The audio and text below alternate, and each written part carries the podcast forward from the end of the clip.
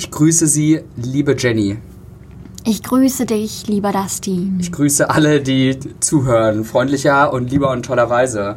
Herzlich willkommen zu einer neuen Folge Coffee und Cash. Heute mit dem wunderbaren Thema Finanzen und wie man seine Finanzen in den Griff bekommt.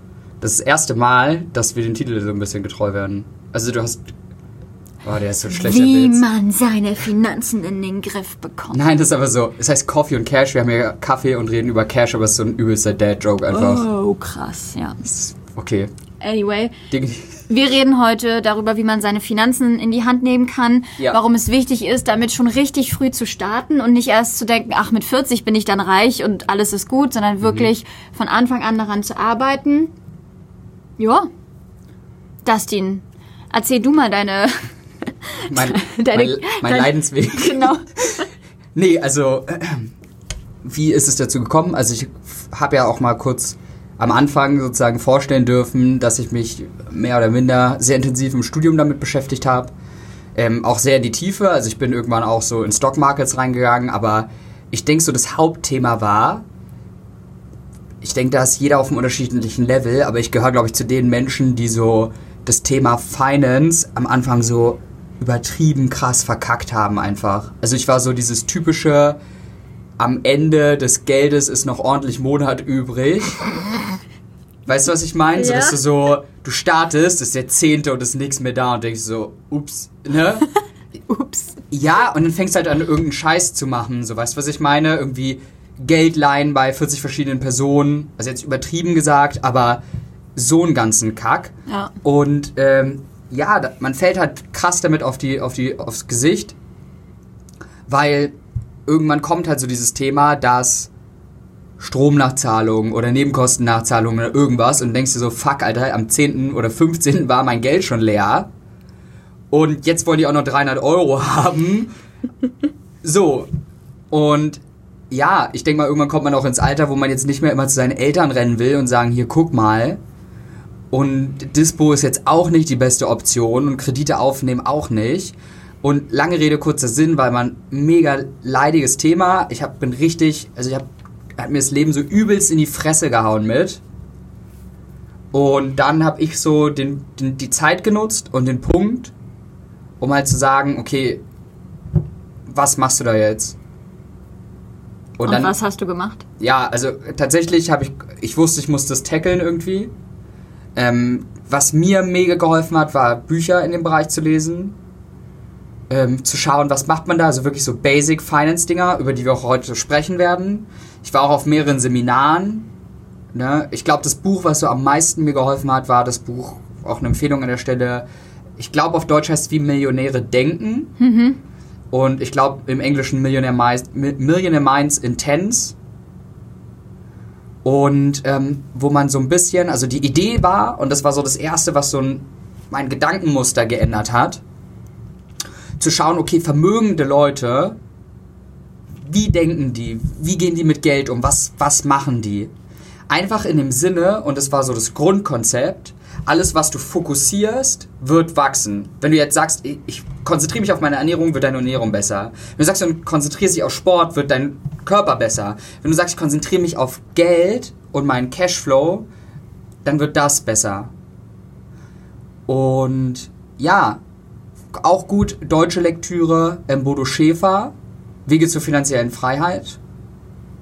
Das waren so Dinge, die mich da interessiert haben und warum ich mich damit beschäftigt habe. Wie war es bei dir? Also war schon immer, hol mich mal kurz ab, also hattest du jemals so dieses Ding, wo das Leben so Anlauf genommen hat, so ne, Schulter gelockert und im Thema Finanzen dir so richtig eine zwischen die Augenbrauen gehauen oder Leider gar nicht. Deswegen muss Leider? ich leider gar nicht, weil deswegen muss ich sagen, bin ich auch noch nicht so ein Profi darin.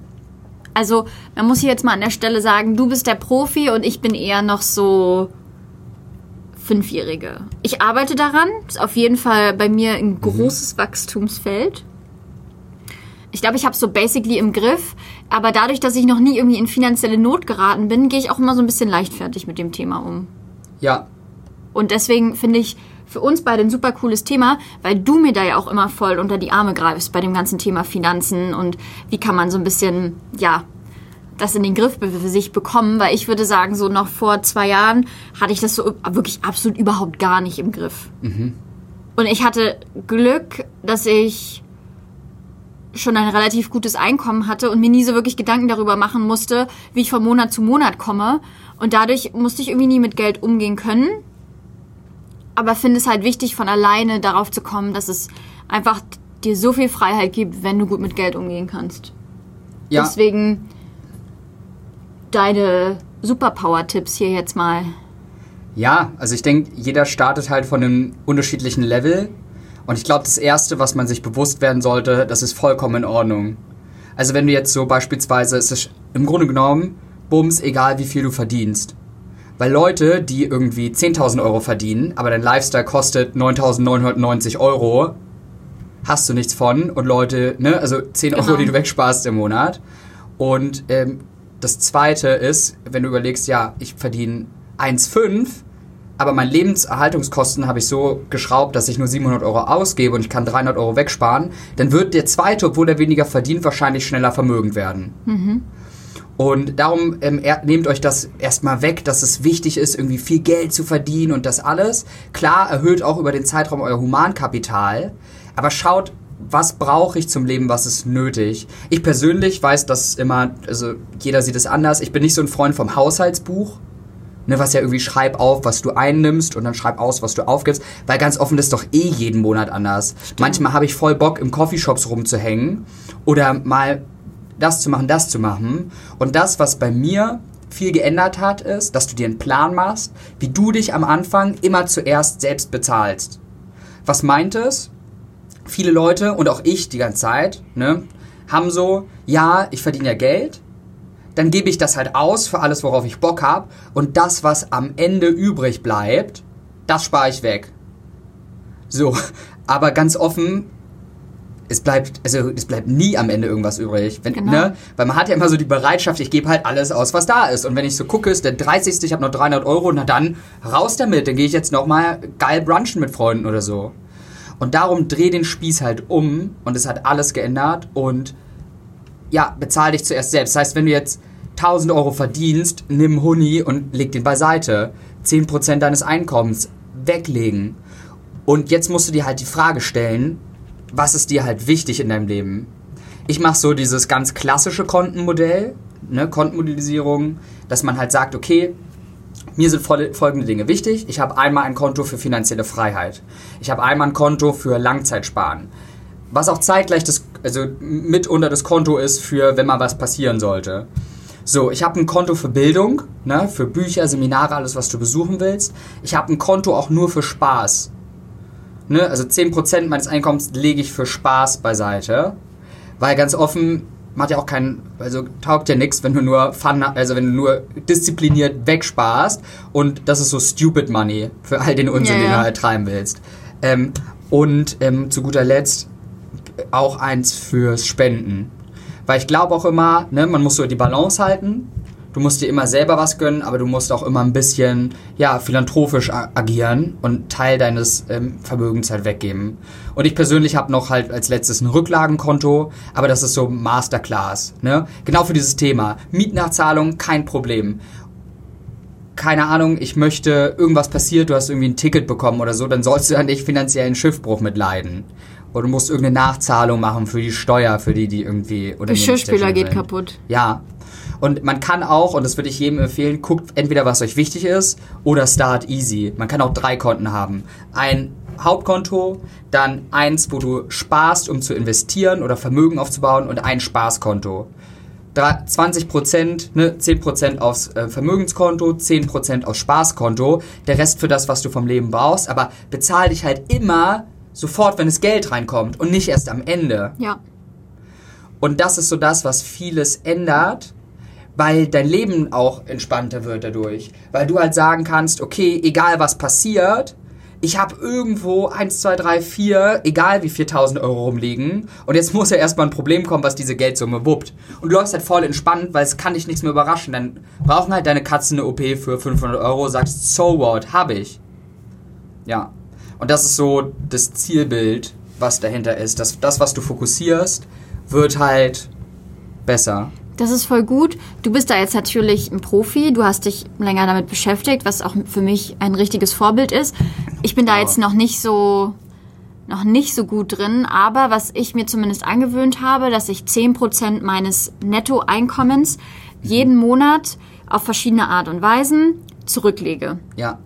Nämlich in die langfristige Altersvorsorge und auf ein Depot für mittel- bis langfristige Ersparnisse und dann noch ein bisschen was für so ein ja, für so ein Sparkonto, dass ich immer irgendwie Geld zur Verfügung habe. Ja. Safe jeden Monat 10% und das auch gleich am Anfang des Monats.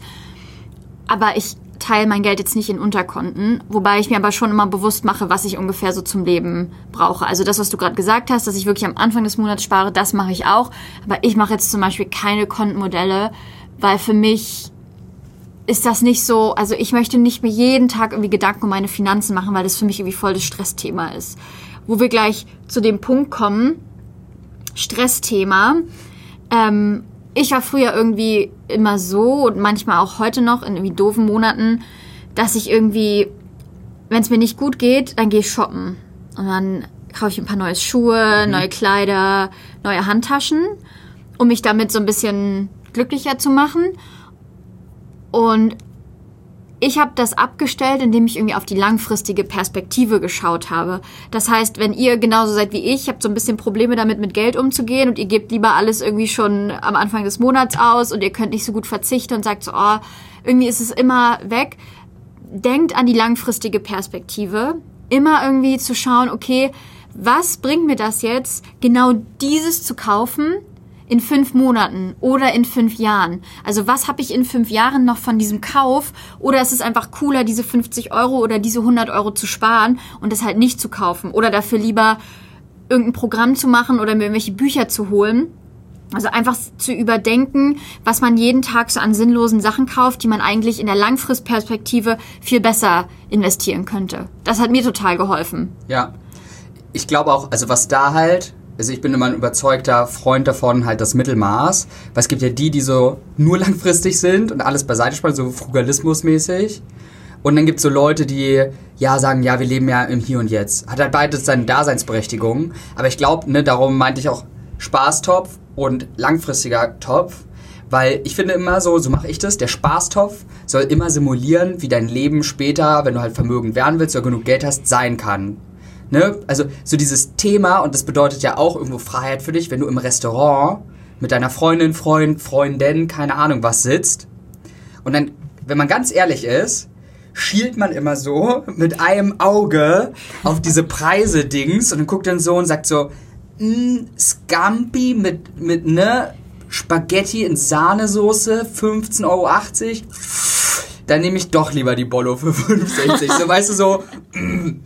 Und dafür ist dieser Spaßtopf da, dass man halt so sagt, sitzt mit deiner Freundin, Freund, whatsoever, halt da, ignorierst die rechte Seite, weil du diesen Spaßtopf 100, 200 Euro drin hast und sagst, okay, fuck it. Ich nehme Scampi, Weinflaschen, Hase eine oder zwei. So, ne? Okay, dann hätte ich gerne noch die, ähm, irgendwie das Creme Brûlée. Ich möchte aber, dass der noch kommt und mir das so mit, mit dieser Sprühflamme dann so heiß macht und richtig eskaliert. Und übrigens können sie das noch in so einer Taube machen, alles und noch ein 50 Euro Trinkgeld geben wie für dich die Eskalation ausgeht. Das kann ja verschiedene Situationen. Wenn du dir was gönnst, Massagestudio, schielst dir auch immer so. Kannst jetzt sagen, okay, eigentlich hätte ich Lust auf Hot Stones, kostet aber 80 Euro. Gut, dann nehme ich 30 Minuten Quick and Dirty. So. Und du gehst halt rein und sagst, okay, ich hätte gern zwei von euch. Der eine läuft mir über den Rücken und der andere, keine Ahnung, knetet mir dabei die Füße und singt irgendwie Volksloren. Ja, ne, dass du halt sagst, okay, das ist das, um wirklich das Hier und Jetzt zu genießen um auch die Disziplin aufzubringen, in dem anderen zu sagen, ja, das ist für das, was ich investieren möchte, das ist das, was ich langfristig spare. Ja. Über das Investieren können wir gerne noch in einer anderen Folge reden, aber das sind so die pretty basics. Aber mega guter Punkt. Ja. Dass du halt sagst, okay, sich selber hinsetzen und halt sagen, gut, wie stelle ich mir eigentlich ein Leben vor, wo alles financially fine ist. Das heißt nie, dass Geld das Wichtigste ist, das wird es nur leider, wenn du halt diese Diskrepanz hast. Wenn du halt, ne, also weiß ja jeder, 200 Euro auf dem Konto, Rechnung 800 Euro, auf einmal ist Geld das Wichtigste. Und nur wenn du eine bestimmte Summe hast, die du für dich definieren kannst, die für dich cool ist, wird's nicht das Wichtigste. Weil du dann kannst sagen, fuck it. Voll. Noch ein Punkt, Man hört ja oft den Satz, Wohlstand und Reichtum fängt im Kopf an.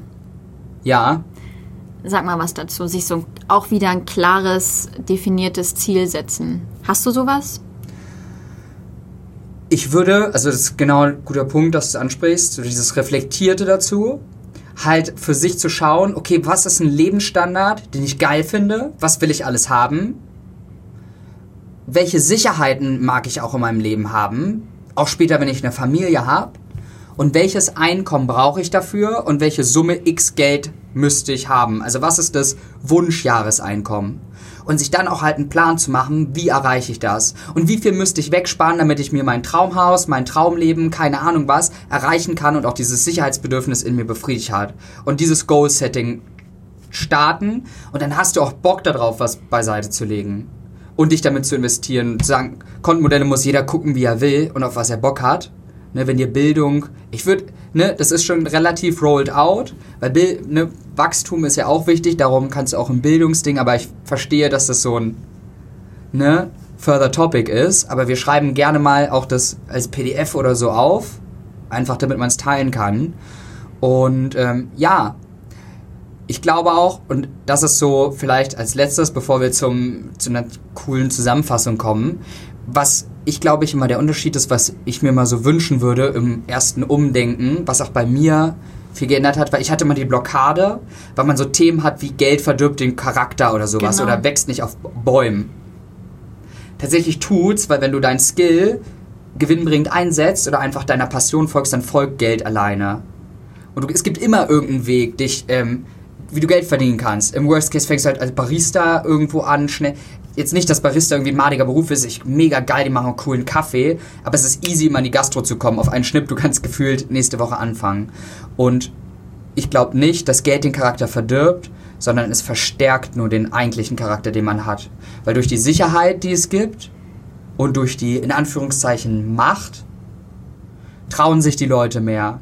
Und ich glaube, jemand, der vorher ein Arsch war, der wird durch Geld ein größerer Arsch. Und jemand, der ein Philanthrop war, ein voll der positive Mensch, der wird noch philanthropischer und noch positiver. Und ja, das wäre sozusagen das, was mir noch dazu einfällt, was Mega mir dem gut. Herz liegt. Ist voll wichtig, weil wir haben alle Glaubenssätze, die wir entweder von unseren Eltern oder unserer Familie oder aus dem Freundeskreis mitgekriegt haben, wie man ist, wenn man Geld hat oder wie man ist, wenn man reich ist. Ähm, jeder hat solche Glaubenssätze und ich glaube, sich damit auch mal zu beschäftigen, das ist, glaube ich, auch ganz wichtig. Also welche welche Assoziation oder welches Gefühl habe ich eigentlich gegenüber Geld und Reichtum? Weil das blockiert uns dann oftmals auch innerlich. Mega. Ja? Ready für eine Zusammenfassung? Ja, ready for a wrap-up. Ähm, also, was daraus so folgt, ist, auf alles, was du dich fokussierst, wird besser werden im Leben im Allen. Das heißt, wenn du gerade ein Thema hast mit Geld oder einer finanziellen Situation, fang an drauf zu schauen, wo liegt das Kind begraben.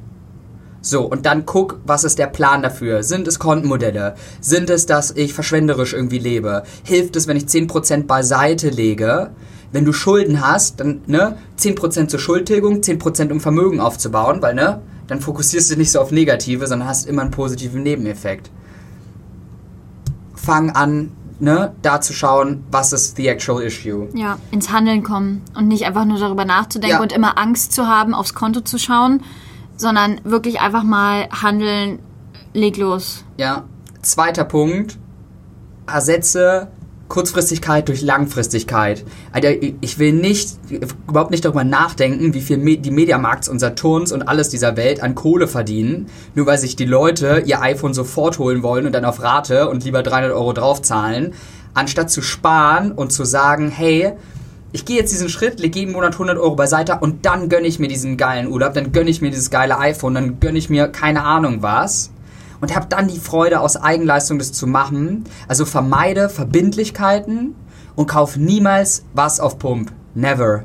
Ja, voll gut. Finde So. ich auch richtig wichtig. So Konsumschulden, ne? Das ist das Schlimmste. Ja. Und die, das ist tatsächlich, wenn du so guckst, sind Konsumschulden die, die dich wirklich in Ruin treiben. Also vermeide diese Verbindlichkeiten und vermeide irgendwas auf Pump zu kaufen. Und ganz zu aller Schluss, du bist immer deine eigene Nummer eins. Also bezahl dich auch zuerst immer.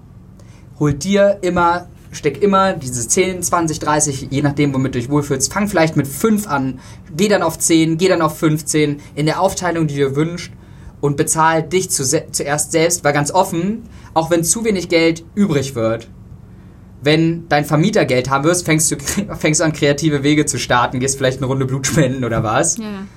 Aber, ne, bei dir ist der Druck nicht so groß. Also bezahl dich immer zu selbst, zuerst selbst und dann alle anderen. Ja. Und das wäre sozusagen die drei Dinger, die mega wichtig sind. So, jetzt Guter jeder Start. noch einen Buchtipp raushauen. Meiner ist Der reichste Mann von Babylon. Geiles Buch. Mega. Ist halt so ein bisschen für Einsteiger, Mhm. aber das hat mir ganz gut geholfen eigentlich. Weil es auch so ein bisschen mit so ein paar Geschichten hinterlegt ist, die so ganz anschaulich sind, fand ich gut. Für den Anfang, für den Start.